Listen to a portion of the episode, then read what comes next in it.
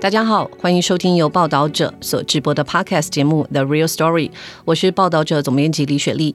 二零二一年底，报道者推出了一个重要的调查报道，从盗伐到买卖。围绕千年神木的罪行与交易，这个调查之所以重要，是因为台湾是名副其实的森林之岛。小小的台湾，森林的覆盖率高达百分之六十，但每隔一段时间，我们就会出现类似的盗伐新闻：山老鼠被逮了，珍贵木材被查扣了，检警和林务单位呼吁别购买来路不明的木材。但是盗伐案件还是不曾停止。那珍贵的树木好像只有在我们爬高山的时候才感觉到它的生命哦。但上百年甚至上千年树林的他们，其实比我们更早诞生在台湾。而他们的被砍伐，除了象征人们对土地生态的霸道，天然林和人造林又不同。天然林的砍伐长期下来会影响土质和水源，影响的是整个森林资源和居住的人们，也就是我们每一个生活在台湾的人。呃，其实报道者有非常多热爱登山的人哦。那今天邀请的两位主做调查的记者，一个是上过好多集的 Real Story 分享的张子武，另外一位是第一次上我们节目的于志伟。是不是请两位先自我介绍一下？各位听众朋友，大家好，呃，我是子午。那我之前呃有上过的节目，可能是关于长照。的一些就是社会案件，那过去可能去年也有上过一个节目，是关于呃精神疾病和这个社会的互动。子午呃，其实现在是我们的那个才接上我们的采访主任的位置哦。那另外一个是也是我们的主任，他是我们呃摄影部的主任志伟。大家好，我是报道者摄影部的主任志伟，然后也是这个题目负责拍摄的记者。两位主任合体哦，其实我呃突然意识到，我们三个都是报道者待了六年的资深员工哦，然后就是一路走来就是配合的很好。那这一次其实和呃小伟和子午一起合作的还有另外一位记者是林慧珍，慧珍也是我们的爬山高手。那在过去几个月，他们三位到了非常多的现场，而且有极大的突破。大家除了跟着巡山员、保期总队、森林警察爬了非常多的山。他们也了解高海拔上面盗伐的现场，但是我在自己在参与和和这套稿子的时候，我非常惊讶这几位同事们突破万难，跟所谓三老鼠还有收购赃物的中盘商直球对决哦，跟他们做了非常多的深入的访谈，也进入到一般人不容易进入的地下市场。所以我想要让我们一起带着读者进入到这个你们过去几个月深入的现场，包括我们一般人在低海拔的地方，也就是我们现在生活的地方的需求面，然后一直进到高山里面，我们就从慢慢爬高山的感觉上去哦。那虽然这是一个发生在两三千公尺以上的高海拔现场的罪行故事哦，可是我们刚刚说了，珍贵树木的需求其实来自生活在都市的我们。那子午其实这一次在过程中采访了一个艺品店的木雕老板，呃，他是大量收购樟木的盘商，他也是艺品店的老板，然后今年被剪掉具体求刑了二十年。我觉得这个案例某种程度可以让我们了解了千年神木罪行的几乎所有的产业链的每一个角色。子午可不可以先跟我们分享一下，你怎么遇到这样子一个重要的个案？呃，其实就是在进行这段专题采访的过程中，当然有约访呃负责管理我们全台这些国有林地的单位林务局，主要是大溪工作站呃那边，他们是管大概北横山区的一个辖区的时候呢，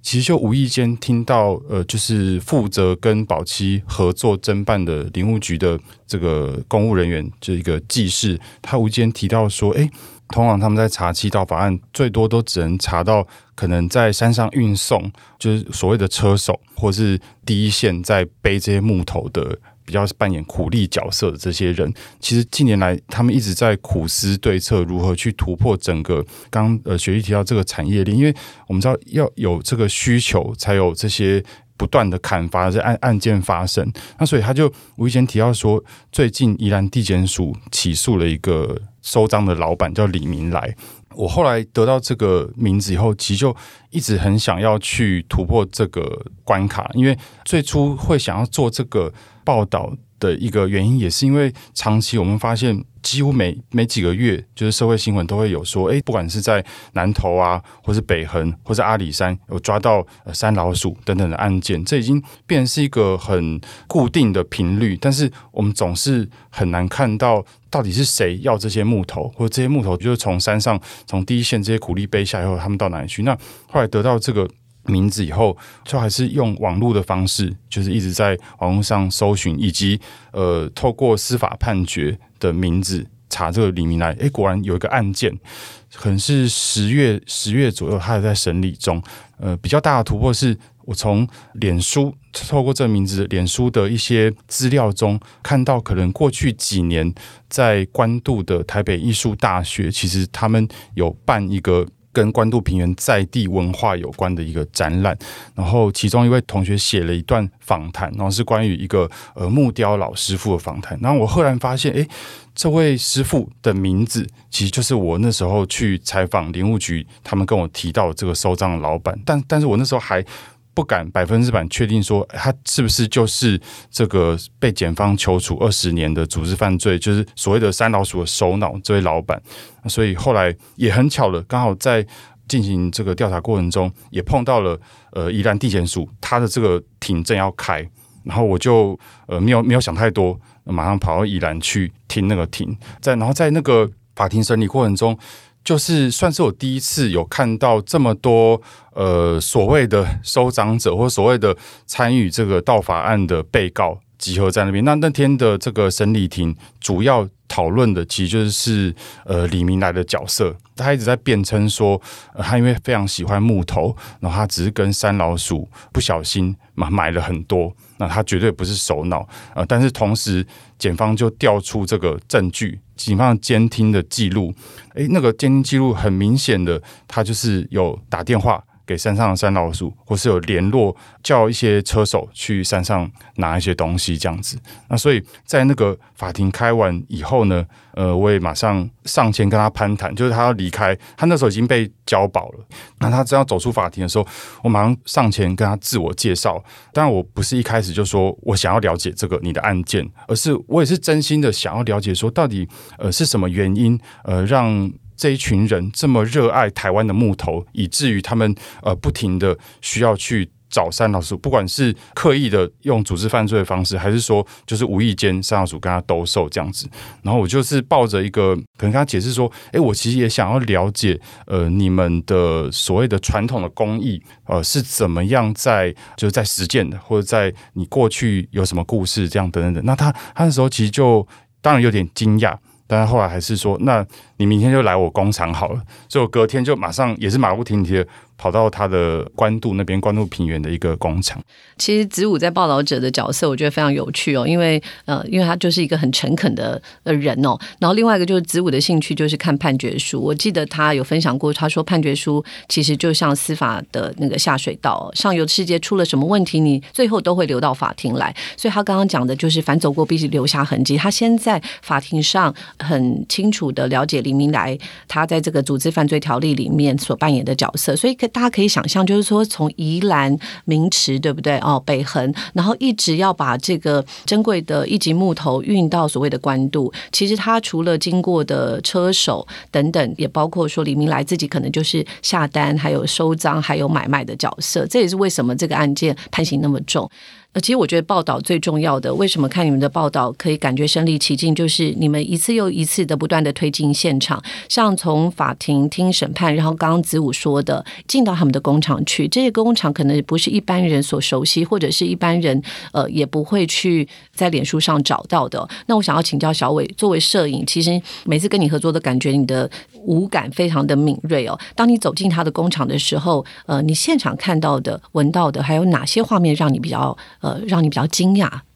呃，我们大概去那个工厂去了两次。那第一次的时候，呃，扑了空啊，原因就是这个李明来离开看守所之后，他其实身体有一些病痛，所以他必须马上做手术去处理他。那那次虽然扑了空，但是你在他的房间里面，以及他接待客人的那个大厅，你可以感受到状况是非常热络，就是会有人进进出出，而且好像大家对李明来都非常熟悉，大家对我们的戒心也没有那么高，就觉得哎，两个年轻人来这边是要了解这个木雕深厚的记忆跟历史文化传统。那确实，我们当初也是用这样的态度去了解，说，哎，这样一个爱木头的人，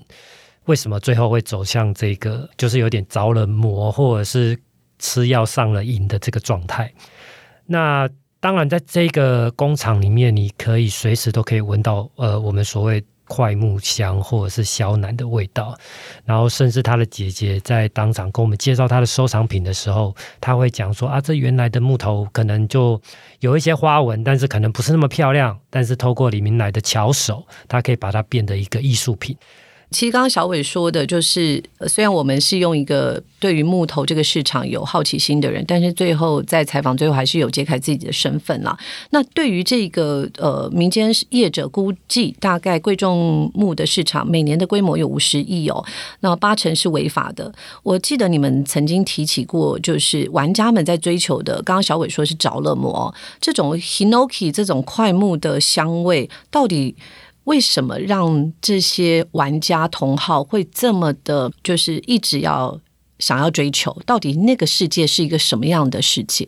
我觉得最直观的，它是一个很感官的东西。我觉得是气味，就是我们在那个工厂，其实是一个加工厂，很多老师傅在那边，然后随时都有那个气味。然后有些熟客来的时候，你会看到他们三不五时就会。把玩着这些这些珍贵的木头，然后拿起来，像有些工艺品叫聚宝盆，上面有个盖子，然后拿起来会闻一下那个味道，然后他们就会一直形容说，尤其李明奶，他他其实有完全承认他跟三老鼠买，他只是不承认他是组织犯罪首脑。为什么他要跟三老鼠买？他觉得他是因为真的是上瘾，真的是太爱这些东西。那尤其一些一些首客会强调台湾的快木，我们现在所所谓的 hinoki，呃，其实呃应该是叫扁柏，比红块还要珍贵啊。扁柏是这个在快木里面算最珍贵的。那它的这个稀有度啊，以及台湾萧楠，他们会一直去强调说这两种木头就是等于说全世界最好的。像越南其实也有快木，但他们。总是说越南的快木会有一种臭臭的味道，以及还有他们会去用一些很细致的语言去形容那些树木上面的，就是被切割下来树木的花纹，它们叫做闪花。仿佛像闪电一样的花纹。另外一种更名贵的东西是叫树瘤，那其实是呃块木的，有点像是我们人受伤以后结痂结痂。嗯，那块木它会自己生成一些组织病变来保护它，出来一个很奇怪的造型。这些目前是市场上最贵的一个产品，等于说因为它非常稀少。然后他们会形容上面的花纹。凤尾流啊，钉子流啊，就是用各种具象的语言去形容。我觉得这是一个很完全是一个口耳相传，然后脱离了自然的地理的世界的一个一个市场，或是一个品味。他们会形容说：“哎，你要了解的话，就只能一直不断的去靠着介绍。”或者是你跟这个人很熟，然后他带你去哪里看，然后你你喜欢有缘，大家就可以去买啊，或者是怎么样的，真的是蛮难形容。我觉得是最直观的，就是一种气味，然后以及呃心理上的，我觉得稀少的程度。因为台湾大家知道禁伐了三十年，尤其是这些天然林是完全是不能再破坏的。但对对他们来讲，禁止的越严格，呃，那个稀有度对他们来讲越珍贵。所以你们真的在现场有闻到那个所谓，譬如说萧楠，它有香味，呃，真的有黑黑糖味，黑糖味。呃，台湾萧楠的味道比较沉，我们去一些寺庙，其实类似闻到檀香味道，有点有点像。所以我觉得萧楠是一种很台湾民间的呃信仰的记忆里面的味道，我觉得是这样。就是如果呃小时候。长辈有带呃我们去庙里面拜拜的时候，我觉得是一种很深沉的记忆味道。所以近年来台湾肖楠是非常非常的受到重视，呃，尤其市场上非常喜欢，所以盗伐的情形也非常严重。那这个扁柏的话，就是有一种它会比较刺鼻、强烈的精油的这种柠檬，他们会形容像柠檬或是香茅的那种味道，闻多了其实会有点头昏，它比较直接。那那肖楠的味道是。比较温润，比较沉一点。所以可能都透过味道，呃，让不管是让自己放松，或者是透过阅读这个纹理，然后他们衍生出不管是对于味道的形容，或者是对于这个纹理的描绘，这都很像一个我们一般人比较不会接触到的一个字典，对吗？对他们就自己形成了一个呃规则。就其实这个地下市场是我我也常会。问一些就是在那边碰到一些熟客，会那边跟他们询问一些价格，但是他们总是会说：“哎，这个价格其实是要看你喜不喜欢，就其实是一种也没有一个很固定。”就是要看买家，或是看这个收藏者，他如何去认定它的价值。是，其实有点难想象，就是对木头的痴迷哦。那在这座工厂里，就是呃，子午跟小伟看见，包括有市议员的儿子，一口气就买了三万多块的东西要拿来送人。那也有不少的同号跟同行。刚刚小伟有说，呃，我们接下来就来听一个音档哦。她也是一个行家，也是从事木艺品店生意的女士，就是他们进到李明来工厂里面遇到的这个熟客哦。那是从南部上来到关渡，也也找这个李明来帮他刻制化木雕商品。那以下是子午跟他的互动。森林法嘛，嗯，对，所以现在不好做，不好做哦，都会觉得说哦，会不会有人来查还是怎样？最主要是我们的来源就变少了，不敢那个供货源会，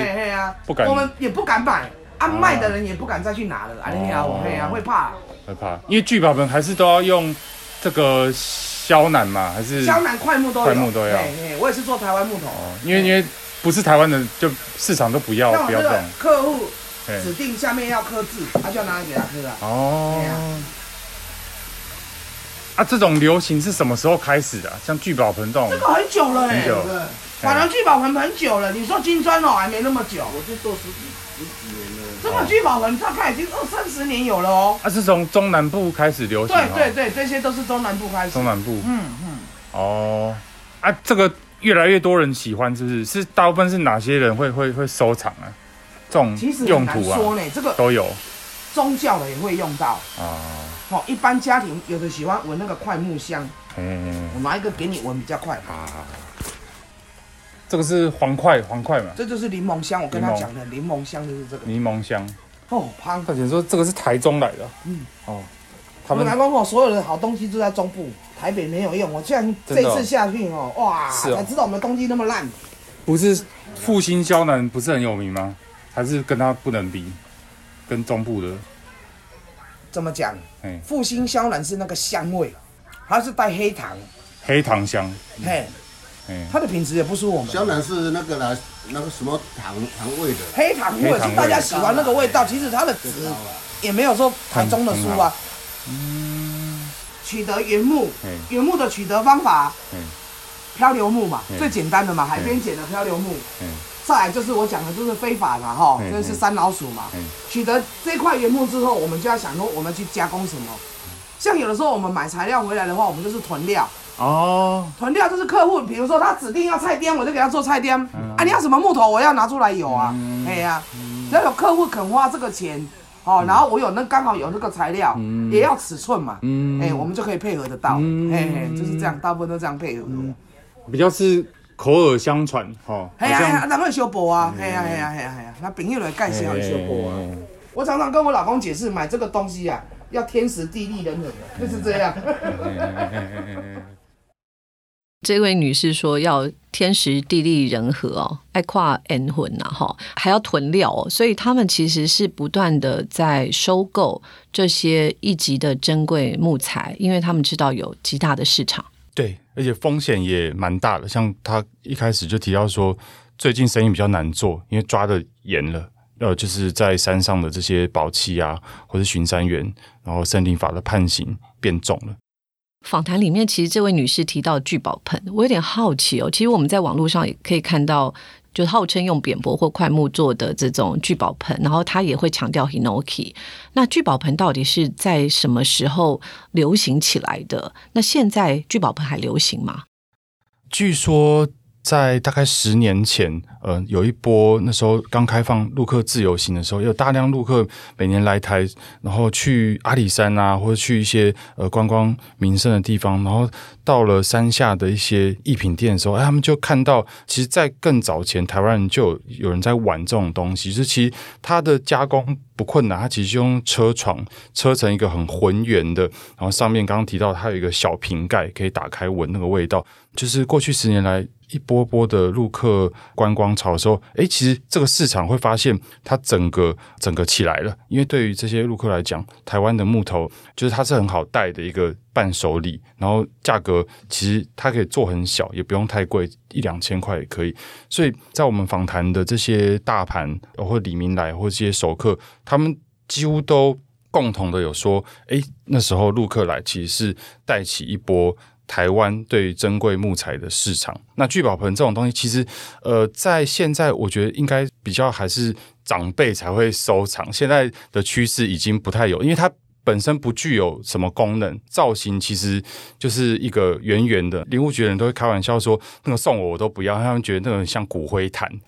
刚刚我们在访谈的过程当中，我们制作人婉珍在旁边哦，一直在 Google 聚宝盆到底长什么样子哦。那其实刚刚子午讲到，在二零一一年左右，因为陆客来台自由行开始带起的一个风潮，那也给听众朋友一个数字，就是二零一一到二零一三年，陆客来台观光人数是从一百七十八万成长到两百八十七万，但同时间因为森林法涉案有罪的人数也同步成长，所以大家可以知道说，这个市场对于贵重木需求的增加。不过因为陆客在过去几年因为不来了哦，那影响到整个市场的转变。我想，呃，小伟要不要谈一谈这个转变大概是什么？这个转变，我在另外一个工厂可以对比一下李明来这个工厂比较传统的样子，就是他现在是走呃脸书的网络行销或者是拍卖，他甚至一个礼拜或者是一次的拍卖可以到二三十万，把这些呃木材变成更多元的原件，甚至他会把一些。呃，坏掉的或者是有损伤的木材，直接就是哎拿来抛售。那另外一个大盘于俊宽，他在这个过程也讲说，他是用一个以量取胜的方式来重新定义这个市场。他很骄傲的是说，他可以把木材的状况利用到百分之九十八以上，可以提炼成精油啊，或者是变成香啊的原料啊，比较不会是传统的刚才讲的聚宝盆的样子。它会让更多年轻人喜欢一些小的原子笔、佛珠、呃木牌什么的，所以就是变得更平易近人。那之前呃，在听你们在分享的时候，也发现说，在陆客来的时候，那时候牛樟芝的，就是。牛樟木哦，因为被宣称有抗癌的疗效，可是后来有一阵子，因为这抗癌疗效被专家所质疑哦，牛樟木就没有这么的盛行。现在反而是扁柏、红块跟肖楠嘛哦，共同点刚刚子午说的纹路很特别，还有它的香味也蛮特殊的。那如果现在珍贵木化整为零了，我们到底要怎么样辨别自己买的佛珠啦、文昌笔是不是珍贵木头？是不是这个被？呃，就是盗伐而来的，从山上高海拔的地方，然后慢慢的运送到山下，然后被整理出来的木头，我们消费者辨别的出来吗？嗯，我觉得问题反而是这些卖的人是非常的呃肆无忌惮的标榜这是台湾的，就我们只要在，尤其现在脸书的有一些社团，那个社团其实你只要申请加入就可以加入，每个社团成员都七八万人。这么多，那每天我有加入几个社团，每天就是一直在上面，然后他 PO 照片啊，或者用影片，然后每个都在标榜台湾萧楠，然后复兴北横的萧楠，或者满月圆肖楠。所以我觉得刚刚学历呃问的说，我们要如何辨别？我觉得它是一个很特殊的市场，就是我们在一般路上逛街，除非是在一些观光区可能会有。我我想老板或是在卖的人。他们还是倾向会去宣传说这是台湾的，因为对于这个台湾木头的追求，我觉得还是在民间是升值在民间。那呃，如何去有意识的用一种比较生态的观点，不要去助长这样子的行为？我觉得那是不同的族群。其实我们一般生活上的这些木制品，大部分都是进口或者有认证的国产材，就已经是合法的了。那这些珍贵木，它其实是做成很特定非生活使用的一些产品，那所以在这个前提下的时候，会买的人其实就是会买，而且也有听说说有人反而是用。进口的混充，说是台湾的，那它才好卖。但百分之九十九现在都是进口零嘛，或者是由呃人工零在打造的这个国产的商标。目前是这样的状态。对，目前那子午跟小伟带我们进到这个产业链，刚刚进到就是很少被看见的地下买卖市场。我们现在就是慢慢的往高山上爬，往产业链的上游推进哦，也就是道法的最源头的现场。那呃，在子午跟小伟还有慧珍的调查里面，就发现说，其实我们现在林务局也有去铺这个热点哦，也就是到底山老鼠最常出现的热点，他们是有预估的，包括台七线的北横。台八线的中横公路以及台十八线的阿里山公路，我想要请教一下，为什么是这几个地方会成为我们的道法热点呢？呃，主要是因为公路的交通很方便，呃，就是他们山老鼠在山上把木头切下来以后，其实很快的，不用太多时间就可以跟车手安排好时间，就有一部车啊，直接在下面在那个边坡等。等着这些山老鼠数下来，然后就马上上车。以我们进去的现场，像北横来讲的话，他们从到法点呃一路开到最近的可能可以处理加工的地方，通常是在大溪，因为大溪以前也是一个呃木艺品的重镇，所以有很多老师傅或是加工的地方，大概只要开快一点，大概三个小时不到就可以到了。那甚至他们还会用一些技巧。比如人车分离，或是有些前导车在观察，看前面有没有警方这样。所以这几个热点其实都是呃有很便捷的公路。还有一个关键就是，他们刚好都是这些珍贵林木分布的地方，像刚刚提到的扁柏，呃，或是台湾萧南这两种，在北横山区，从一路从宜兰明池啊，然后到拉拉山都有，而且不用到很深山的地方就可以碰到。其实，如果去过宜兰名池，或是常常爬台湾高山，就知道那真的是台湾很珍贵的资产哦。但是，树木的成长其实需要非常多的时间，有时候它可能一年也不一定会成长几公分哦。那小伟这一次其实去到了现场，而且还跟着巡山员走了两天一夜，拍到了非常多让人感觉到很震撼的画面。可不可以描绘一下你现场看到的，包括那些被重复砍伐的神木啊？跟这些货管员上山，那当然第一就是要先考量这个体力。从这个过程中，你可以知道说，他们还有那种就是长途的远征，可能要十天八天进到更深山里面去做探查。那我们这次跟了两天一夜，其实一开始的风景是非常漂亮。然后北横的这个低路山，其实最近蛮多就是观光客或登山客会去走的路径。那去之前大概已经有搜寻到一些网络上的照片，然后想说，哎，现场真的会是像这些登山客拍的照片一样啊？好多随处都可以见到那个被砍掉的树头。那我自己到了现场，其实一开始在这个森林里面，就是很快就起雾了。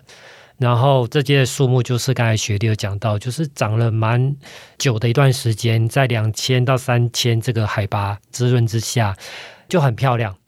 可是，在这个迷雾之中，你就可以隐隐约约的看到有一些很惨烈的状况会出现了。因为这些护管员为了要制止这些木材板反复的被裁切，所以他们会一直不断的用红色的喷漆在这些被砍掉的树头材上面去做记录，然后还有用黄色的这个提示的所谓的侦查结果的板子，去告示这些山老鼠说：我我们有在这边巡逻，你最好是不要再来。不过效用不大啦，很多木头或者是这个树头材已经钉了两三个板子，还是持续的被裁切切割。就是这只有非常良心道德的贺主，因为我们刚才讲过，他会加工，他可能稍微把表层磨掉，这个红漆就不见。嗯，所以跟着护杆员上去，你看到了树根被刨开，然后树变成空心的状况，有看到链锯的锯开的。痕迹嘛，那个是一个什么样的状态？因为我觉得我们去爬山的时候会看到，可能是大自然，譬如说可能被雷劈到的，它的痕迹就跟人为的链锯是很不同的，是很很容易辨识出来的吗？非常的明显。比如说，我们想象一棵树是圆的，那这圆的就会被切成一块一块，像砖头一样的，这就是市场里面说的金砖。哦，金砖呐、对，它就叫金砖就是一块像砖头，它有很高的价值。所以啊、呃比如说像这些千年神木，然后在日据时代里遗留下来的树头材，其实那个面积都非常大。那我们可以看到，它可以被反复切割，可能三十次、二十次以上，还切不完。金砖，呃，其实也是一个目前市场上蛮普遍流通的一个产品。它其实对于不是这种喜好者而言，也是很难了解为什么 为什么有人会想要这种东西。但是它其实，在市场上就蛮受欢迎。呃，我们那时候在这个北横山区跟护管员上去，他们就指着地上一块，就说：“哦，这个在市场上如果。”呃，用车床车一车，然后亮光漆上下整理，钢琴烤漆上下，可能可以卖到十五万。那其实大小就跟可能像一个大概一半的背包大小，就是一块长方形的树的这个素材。那金砖整理之后，它就放在家里嘛？嗯，对啊，他们来讲就是一种欣赏。然后刚刚提到，呃，心理上的稀有，就是哦，这我家里摆了一个台湾非常珍贵的神木。哦，对家里摆了一个非常珍贵的神木因为，这些呃这些扁柏能够长到这么巨大，大概都要七八百年，甚至上千年。对，刚刚小伟提到这个迷雾之中哦，我觉得我们自己常看到有些珍贵树木，它是位在非常陡崖峭壁哦，它其实是很危险的，所以盗伐者。就算要去找这个珍贵树木，又要躲过这个巡山员和登山客，可能真的要走到非常的深山里面，它也是一个冒险的事情。所以，我想接下来聊一聊，就是说，在这个深山里面负责盗伐工作的，我们过去了解到是很多的原住民，那近年有相当比例是移工哦。那子午可不可以带听众朋友们了解一下盗伐者的面貌？是呃，这次的采访，我觉得机会呃蛮难得，就是有跟着一个，他其实就是山老鼠，然后甚至是他整个家族，他的长辈过去也都从事这样的工作。那我其实一开始做这个题目的时候，其实就很想要把他们的面貌，或是他们为什么要这样做。除了我们新闻上看到，哎、我们砍掉千年神木这些人，呃，罪该万死，或是要把他关到用重刑惩罚他们之外，为什么每年这样子前仆后继两百多个案例都还是没有办法压下来？那其实就发现，以原住民来讲，目前在呃整个盗伐案件里面，就是台湾的犯案者中占了超过百分之十以上。当然，他们的角色都是一个最前线，呃，不管是在砍伐，或是运送，或是在深山里面很熟悉环境的带路者。那呃，我接触了这个案例，我觉得我们去进到他的家庭以后，就很明显的就明白为什么会这样做，因为呃，他有四个孩子。那我们去拜访他的时候，刚好一个孩子发高烧。呃不退，然后住院，他住了两个星期。那他们两个人那时候是疫情期间，妻子当然几乎呃每天都要在家带小孩，因为有四个小孩，还有一个一岁多而已。那他本人呢，他的这个父亲很早就过世了，那很早在国中就辍学，然后在山下打工。那其实他和他的妻子也曾经呃在一些工厂想要上班啊，然后踏实的过生活，但是因为他的长辈一心想要回乡，嗯，去建立呃他们自己的部落的一些土地，发展一些观光啊，或是农作等等。那他长辈其实刚开始上去的时候，就因为一些因素而没有那么顺利，所以就他大概很早年轻的时候就跟着他的叔叔一起到呃，其实就是司马库斯的那一带呃去盗伐。那后来因为他早期的案件是就是初犯被判缓刑，然后结果我们去接触他的时候，其实他已经面临呃三审定验，即将入监服刑的时候了。为什么会要要入监服刑？就是因为他和他的哥哥后来又是因为经济的因素，又是因为家里的经济的一些困境而受不了这个金钱的诱惑，然后继续上山，然后就去砍呃切割那个树瘤，然后就当场被抓到这样子。刚刚子午其实提到原住民在盗法案里面哦，因为本国籍的被告其实是占百分之九十五，那其中百分之十是原住民哦。那目前原住民在台湾人口比例是不到百分之二点五，所以它的比例其实是超过就是他们的人口的分配哦。当然，如果四五年前来说，原住民的比例可能更高一些。可是刚刚子午其实谈到这个上帝的部落司马库斯，然后采访到这一位道法者其实叫北户一哦，看到他们一家人的故事，其实我看到这个故事有一点意外和感慨，主要是因为近年司马库斯在泰雅族人的努力之下哦，其实他们的环保跟观光兼具，我们理解到听到的都是司马库斯的原住民，他的生活家庭有足以养活子女的经济收入哦。那为什么像司马库斯这样长大的北户一还是？掉到了一个这样子的反复的轮回里面，呃，是不是还是可以让我们知知道说，譬如说，不管小伟进到他们家里面，或者是子午在采访他们的时候，为什么会是持续在这样的循环里面？尤其是我们呃近年觉得司马库斯已经是一个很好的共赢的制度，可以让大家一起好好的生活。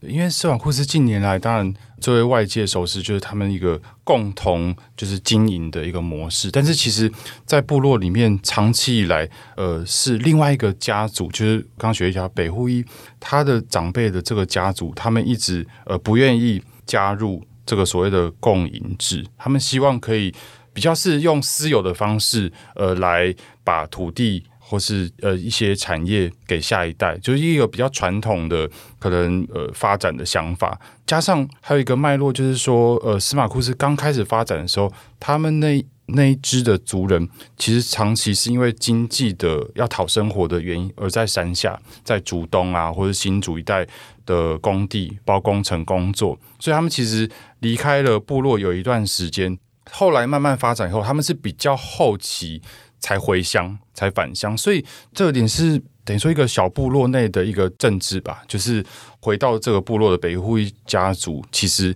就和原先在那边已经开始发展观光、已经开始发展生态观光的另一群家族，他们彼此间信任的基础就不太够。那就是比较后来上去的这一群人，他们又觉得他们处处受到排挤，他们想要也想要做民宿，也想要做观光，可他们的名气永远比不过已经先建立好，而且有一个比较完整的论述，对于生态或对于经济或对于文化，已经有比较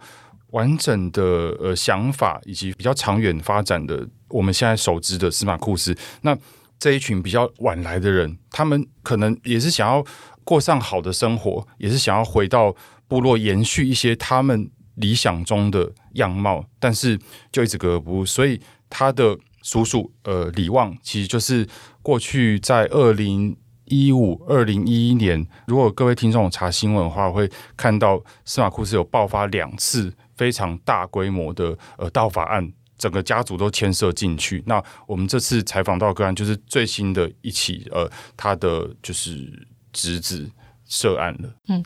就小伟也进到就是北护一的家里面哦。那你看到一群可能就是没有卡上齿轮的呃这些族人们，他们是怎么来接受自己即将要入狱的这个状态？啊，我觉得这边很有趣的点就是，第一当然是。子午突破到北户一，能够让我们进到他的家里。那这个现场对我来说，理解这个题目是非常重要的。当我们没有进到这个现场的时候，其实你还是会对他们有一些刻板的想法，就是这些山老鼠就是要重责这样。可是当你理解到这个现场的困境，包括刚才子午提到的，他们的家族没有加入这个共同经营的制度里面。那我们去到的是司马库斯的旧部落，这个部落是在我们去的当天才被部落同意可以有电进到他们的部落里，所以这个对我来讲，或者是对一般听众来讲，很难想象说这个地方他们要维生的地方是没有电的。那你就可以知道说，他们在这样的一个情况之下，在小朋友生重病，然后又有四个小朋友要照顾，不得已的状况，可能就真的要。进到这一个轮回里面去。我想对他们来说，可能呃，就像刚刚两位说的，因为他也许没有足够的社会或文化资本哦，就是一直是微薄就业的状况，所以当他经济状况。不太好的时候，他就铤而走险，呃，就去当了山老鼠哦。但是在我认知上的泰雅族，我记得有一个一个名词叫做“嘎嘎”，他那个是他们的祖训哦，意思就是说，我们应该要遵守这个祖训的这些文化，那这个文化就是土地是大冰箱，表示说住在这里面的人，呃，可以向自然拿取，但是不能够掠夺和过度开发。那我好奇，像呃北户一，其实我们认知到，就是说原住民是土地的维护者，甚至因为他们很接近山林，他们甚至也是最合适的吹哨者。如果有人反而来盗伐的时候，他们要保护这个山林哦，所以当。呃，有些原住民成为所谓的盗伐者，到底他们内心是不是有有很多的冲突呢？像呃北户一，他其实会有一个呃自己的讲法了，他会说他们砍这些树瘤，其实是帮树治病。他其实他说树瘤，他形容说有点像是人的痛风啊，像人的痛风，痛风时太严重要开刀。他很强调说，他们不是把整个树砍断。他说：“可能跟大家所想象的不太一样。他们所谓的到山上拿这些木头，其实大部分都是刚小伟提到，除了日本时代伐木留下来的树头以外，另外一个是就是树瘤。那他们其实不是整棵树锯断，而是爬上去。他们是钉钉子，然后爬到很高的这个树的身上。如果找到树瘤的话，把它切下来。”所以树瘤是不会影响这个立生木，就是其实以专家的角度还是会，因为它会造成树的感染，有可能就像我们人受伤，它有一个伤口在那边，可能有些病菌感染的话，树也会影响它的健康，甚至死亡，还是会的。所以这只是它，呃，我觉得是它长期在这个轮回中，它必须要找到一个合理化的一个说法。那其他的族人又怎么看待？就自己的族人在盗伐山里的资源呢？像我们在，我觉得在一个现场让我还蛮有感触，就是我们在他平地的这个租屋处有参加他们泰雅呃，就是司马库斯族人的家庭聚会。呃，就是大家知道司马库斯交通不太方便，虽然有公路，但是有些为了小孩子的教育啊等等，所以很多族人还是会租房子在主东。然后，所以因为这样子，呃，很多主人离乡背景，在主东租屋啊，或者是找工作，所以司马库斯的教会在近年有一位年轻的传道，呃，叫达木恩传道，他就很有心的会轮流在每个山下的就是司马库斯主人的家里面有一个家庭聚会。那所以在那场家庭聚会，就会有些诶族人一起聚会啊，然后唱诗歌、做礼拜。那在聚会结束以后，我就跟这个传道呃聊到，其实就是北户一的案件，森林法案件，他也知道，还有说哦，他上次来带礼拜的时候，他就有知道说他们刚从法院回来啊，等等等，然后他就会强调说，以他们族人立场，他们是绝对呃不允许，而且也不希望他们做这件事情，但是他也有点无能为力，他他他还觉得说。不只是司马库斯，像是新竹的山区一带，五峰啊，呃，坚石，呃，或是宜兰，他说真的是很多。为为什么？就是我觉得是一个结构性的部落的经济不足以支持那么多的需求，那么多的家庭的这个即刻的需求这样子。所以他他说他从他立场，他只能主要是以一个宗教，还是一个带给他们信仰的力量，希望他们可以持续的呃。用上帝的力量可以走回一个比较正路啦。但是我觉得这仍然是一个很大的突破，因为在过往几年的司马库斯案件里面，我们会发现说，其实司马库斯的共同经营部落其实对这些事情是非常愤怒的，因为这是完全是踩到他们的底线，而且跟他们的嘎嘎文化是是完全违反的。但是到了我会发现，哎，呃，其实这个这个传道是是现在的头目的儿子，到了下一代的时候，我会发现他是。尝试的去倾听他们，诶尝试的去关怀他们，即便没有办法在司法中做什么改变，呃，或是经济上什么即刻援助，但我觉得信仰仍然是一个对于这个部落而言，对于这些原住民族人而言，是一个共同的基础，因为他们每个都是对都是基督徒，所以对我觉得在那个场合中，呃。他也看见他们的困境，那他也付出他能够做的，带给他们的一些微小的力量，这样。所以，其实不管是从我们一开始谈的那个官渡的李明来，他收赃木，又或者是上游的这个盗伐者北户一，其实，在我们呃一般对于这个山老鼠的印象，或者是组织犯罪集团印象，其实是有一点不一样的哦。呃，他们的确工作生活都很辛苦，也很辛勤，然后。也也也许为了照顾家庭铤而走险，但是在盗伐这件事情上的确还是会有一种合理化自己行为的心态，不管是对于木头的痴迷，又或者是说我有经济的需求，我是在帮树治病哦。那呃，这都让所谓的盗伐案层出不穷的主要的关键。那其实还想要最后想要问一下两位，就是一直不断推进现场的呃记者，你们希望？观众或者是听众怎么样理解这套专题，或又或者是说到现在为止有没有收到一些反馈？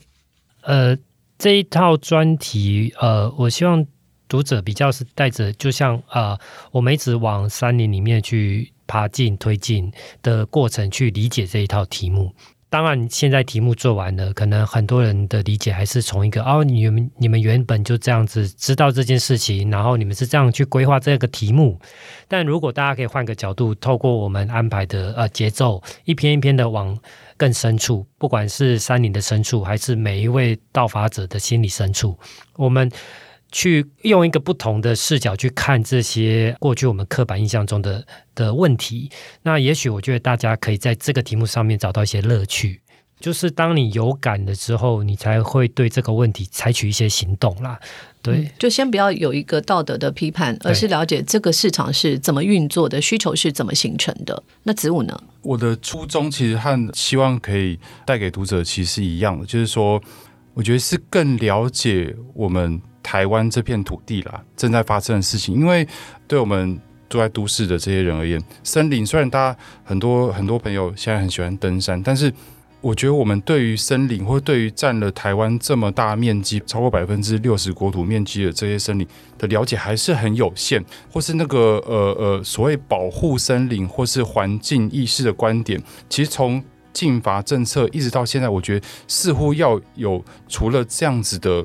思维之外的更多的理解，因为会发现这些事情是层出不穷的，在森林的深处一直在发生，一直在发生中。那可能因为离我们的生活或是离我们的民生经济是蛮遥远，而且它的呃需求又是一个很特定的市场，所以我们比较。没有走进那些现场，或是没有真的比较踏实的去进入采访，或是去调查，或是去呃把这些东西串起来之前，其实真的很难想象，呃所谓的这个道法产业链，或者在里面的人，他们扮演角色是什么？他们因为这个已经被切掉，然后死掉的，我觉得这个死掉的木头有点像是一个很微妙的中介。我觉得对我来讲是把很多人的生命，把很多人的不管是对于呃美感的追求，对于经济的需求，然后从国家的角度是呃如何的去守护森林这些东西，我觉得它是一个把很多人的这些生命的轨迹串在一起。那我是希望说，诶，读者可能可以带着这样子的呃好奇，或是这样子像是在看一个呃旅程一般的的画面一般的。过程去了解，然后可以去走上这个旅程，这样。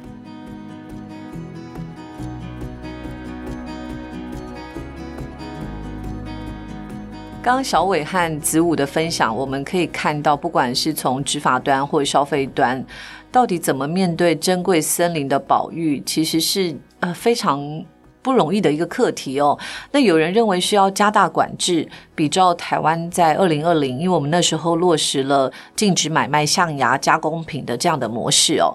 那也有人认为说，你就回归市场。所以像现在林务局也开始拍卖了这些，因为他们在道法里面扣留的珍贵树木，他们觉得释放出这些树木，也许是一个解决市场需求的方式。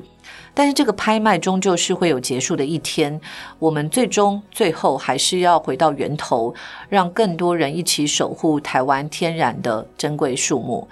呃，今天非常谢谢两位带我们前进现场，带我们拆解这个围绕千年神木所发生的一切的罪行跟交易。